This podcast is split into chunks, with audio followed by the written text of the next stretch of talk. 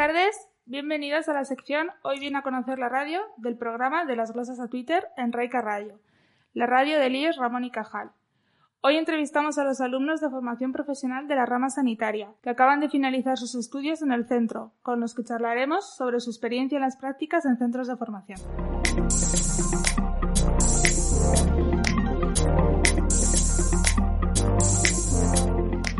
Para que os conozcan nuestros oyentes, hoy han venido a conocer la radio. Soy Pablo y he estudiado el ciclo de Anatomía Patológica y Citodiagnóstico y soy Miriam y he estudiado el grado superior de salud ambiental. ¿Qué os han parecido las prácticas en los centros de trabajo? Eh, bueno, yo he hecho las prácticas en el IBGM, que es el Instituto de Biología y Genética Molecular, y la verdad es que me ha parecido muy interesante, he estado súper a gusto, he aprendido mucho y no sé, el ambiente en general ha sido muy bueno. Yo he estado en Rueda, en las bodegas de Grupo Hillera, y me ha gustado mucho la experiencia, he aprendido bastante, no solo de analizar vinos, sino también de otros departamentos y otras cosas y he estado muy a gusto allí.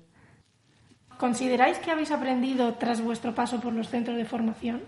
Eh, sí, sí, yo por lo menos he aprendido bastante, tanto lo relacionado con lo que he estudiado en el grado como a desenvolverte dentro del ambiente laboral porque ha sido mi primer contacto con este mundo, ya que nunca había trabajado antes y no sé. ¿Y habéis podido poner en práctica los conocimientos tanto teóricos como prácticos que habéis ido aprendiendo a lo largo de, de los años que habéis estudiado el ciclo formativo?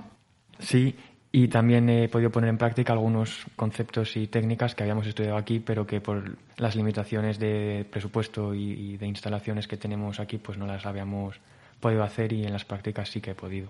¿Como por ejemplo? Eh, pues PCRs, técnicas de inmunohistoquímica, inmunofluorescencia.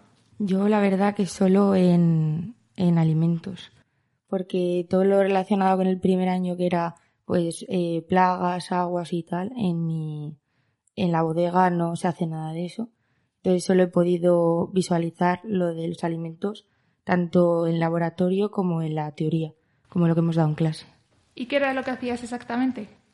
Eh, analizar vino y pues también los temas de las APPCC y también certificados de pues del ISO y todas esas.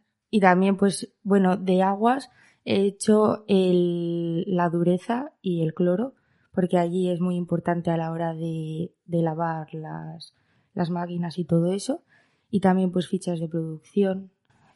¿Cómo ha sido ir al ámbito laboral o profesional por primera vez? ¿Os ha sorprendido algo de este primer acercamiento al mundo laboral? Eh, pues bueno, ha sido buena, una experiencia buena en mi caso. No sé si siempre sea así, no creo, pero de los tres meses que he estado no tengo ninguna queja. El ambiente ha sido muy bueno y todo el mundo siempre estaba dispuesto a ayudarte o echarte un cable si necesitabas algo y se han mostrado muy colaborativos siempre. Yo también he estado muy a gusto al ser una empresa de 50 a 60 personas. Allí la gente te ayudaba mucho. Era como una gran familia y todos se llevaban bien con todos y yo pensaba que iba a ser diferente, que la gente se iba a llevar peor. Pero allí he visto que, que bien. También me supongo que depende de la empresa a la que vayas. ¿Teníais algún tutor o alguien que estuviese específicamente con vosotros enseñándoos? Teníamos una tutora asignada por parte del centro, pero ella a su vez, a los tres que fuimos al IBGM, nos dividió y nos mandó cada uno a un laboratorio y ahí teníamos cada uno pues el doctor o el jefe de laboratorio con el que estabas trabajando. ¿Y qué tal? Pues muy bien, la verdad es que en mi caso, es que no tengo, suena un poco repetitivo, pero no tengo ninguna queja de ella. Ha sido una mujer súper agradable. Se ha molestado muchísimo en enseñarme y en, y en todo y hacer, siempre ha, intentado que estuviese muy a gusto y eh, yo sí, yo tenía a la, a la tutora de prácticas, que era la directora de, de calidad, pero como teletrabajaba mucho, estaba todo el día para arriba, para abajo, pues estaba más que nada con otra compañera y cuando ya no podía pues me iba al laboratorio y si no me iba a bodega, era dependiendo.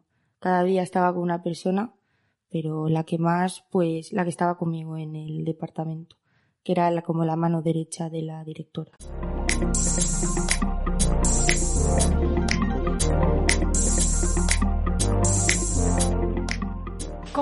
Sido vuestro día a día en el trabajo? ¿Ha sido siempre repetitivo, con unas tareas o han ido variando?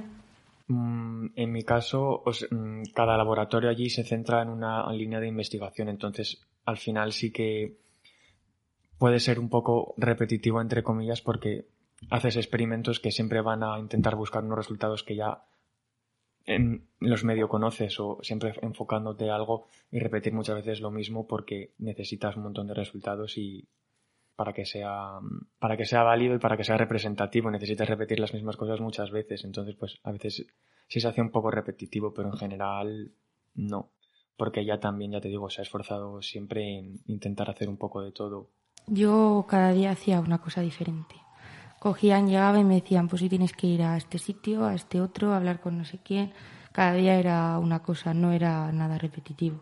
¿Os habéis sentido capacitados para realizar las prácticas o pensabais que no se os iba a dar bien? Yo sí que me he sentido capacitado. Evidentemente, los primeros días, pues siempre vas con un poco de, de miedo y con mucho cuidado porque no quieres fastidiar las cosas o que salgan mal, porque no es lo mismo que cuando hacíamos aquí las prácticas, que si salía algo mal, pues no pasaba nada. Allí, pues yo intentaba siempre ser muy cuidadoso porque tampoco quería perjudicar el trabajo de mi tutora, pero sí, yo sí que me he sentido capacitado. Yo también me he sentido capacitada. Es lo que dice él, que aquí era diferente porque si haces algo mal, pues quieras que no, pues está ahí la profesora y tal, que es diferente. Pero allí si haces algo mal, pues te daba un poco más de, de cosas que te pudieran echar la bronca o algo. Y, pero yo sí que me he sentido capacitada para lo que he hecho. Si teníais dudas, las preguntabais.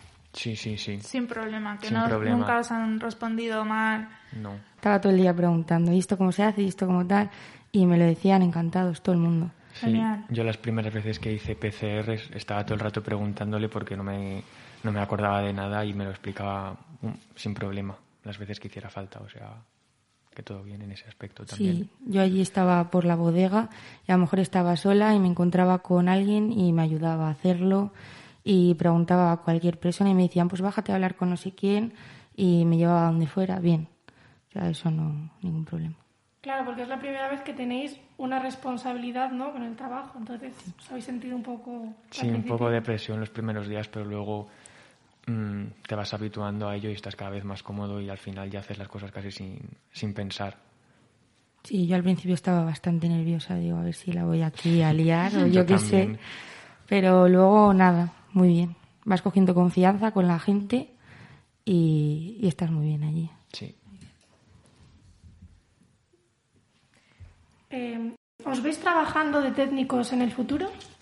Ahora a corto plazo no, porque yo tengo intención de entrar en la carrera, pero si en un futuro, mientras estoy estudiando la carrera, si no encontrase trabajo de la, de la carrera o... Nunca sabes, no sé, no es algo que descarte para nada, pero ahora mismo a corto plazo no. ¿Qué carrera quieres estudiar? Eh, quiero entrar en biología. Yo espero que sí. Está trabajando de, de algo sobre todo, pues eso, de calidad en un laboratorio, es lo que me gusta. ¿Tenéis alguna anécdota que se os haya ocurrido y que nos queráis contar? Bueno, no sé si cuenta como anécdota, pero la primera semana que estuve allí queríamos cortar unas muestras de grasa en el criostato e intentamos cortar en tres criostatos o cuatro distintos y todos estaban rotos y no pudimos al final cortarlos hasta que pasó como mes y medio o así que los arreglaron. Pero cuatro que intentamos, cuatro que nos decían que estaban rotos. Yo lo que he contado antes, que el primer día que fui ahí al laboratorio a analizar, me trajeron 50 botellas de vino. Les digo, ¿no tenéis por ahí una pera, una ruletita o algo? Y me dicen, no, no, aquí cada una tiene su pipeta y pipeteamos con la boca. Y nada, pues ahí chupito, chupito, chupito y, y nada, bueno, me lo pasé bien por lo menos. Una buena manera de comenzar las prácticas. Sí, probando el vino, a ver, de, a ver qué tal, la calidad que tiene. la- Contarle calidad, exacto. Y por último, eh, ¿recomendáis la formación profesional? Sí, sí, sí. Yo me he llevado una buena sorpresa. O sea, no cuando entré al ciclo no pensé que fuese a ser tan duro, aunque suene un poco mal. Pensé que iba a ser más fácil, no iba a tener el nivel de exigencia que al final ha tenido y que tampoco iba a aprender a hacer las cosas que, que ha aprendido. Y desde mi punto de vista en general la formación profesional todavía está un poco mal vista. En plan, por la población en general, como que piensan que es para gente que no vale para la carrera o para gente menos capaz en general y realmente no es así. o sea, puedes utilizarlo también como un pase a la, a la universidad o no. Es válido como cualquier otra cosa y no es para nada para gente menos capaz. Yo también recomendaría la formación profesional porque veo que, que tiene más salidas que una carrera y al hacer las prácticas y todo eso, pues como que ya te vas metiendo en el mundo laboral y ya sabes lo que, lo que piden las empresas. Lo único malo que veo en los grados superiores es que eh, se da eh, muchísima teoría que luego, pues desde mi punto de vista, no sirve para nada. O sea, yo veo el hacer más, pues más laboratorio, más prácticas, más cosas que luego te vayan a servir para trabajar en una empresa.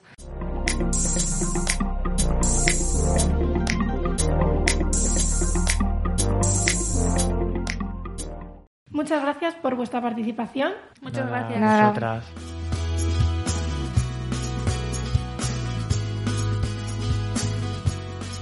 Espero que hayáis disfrutado de este rato en Raika Radio, la radio del Ramón y Cajal. Os recordamos que nos podéis seguir en Twitter, Instagram y en el blog de Raika Radio.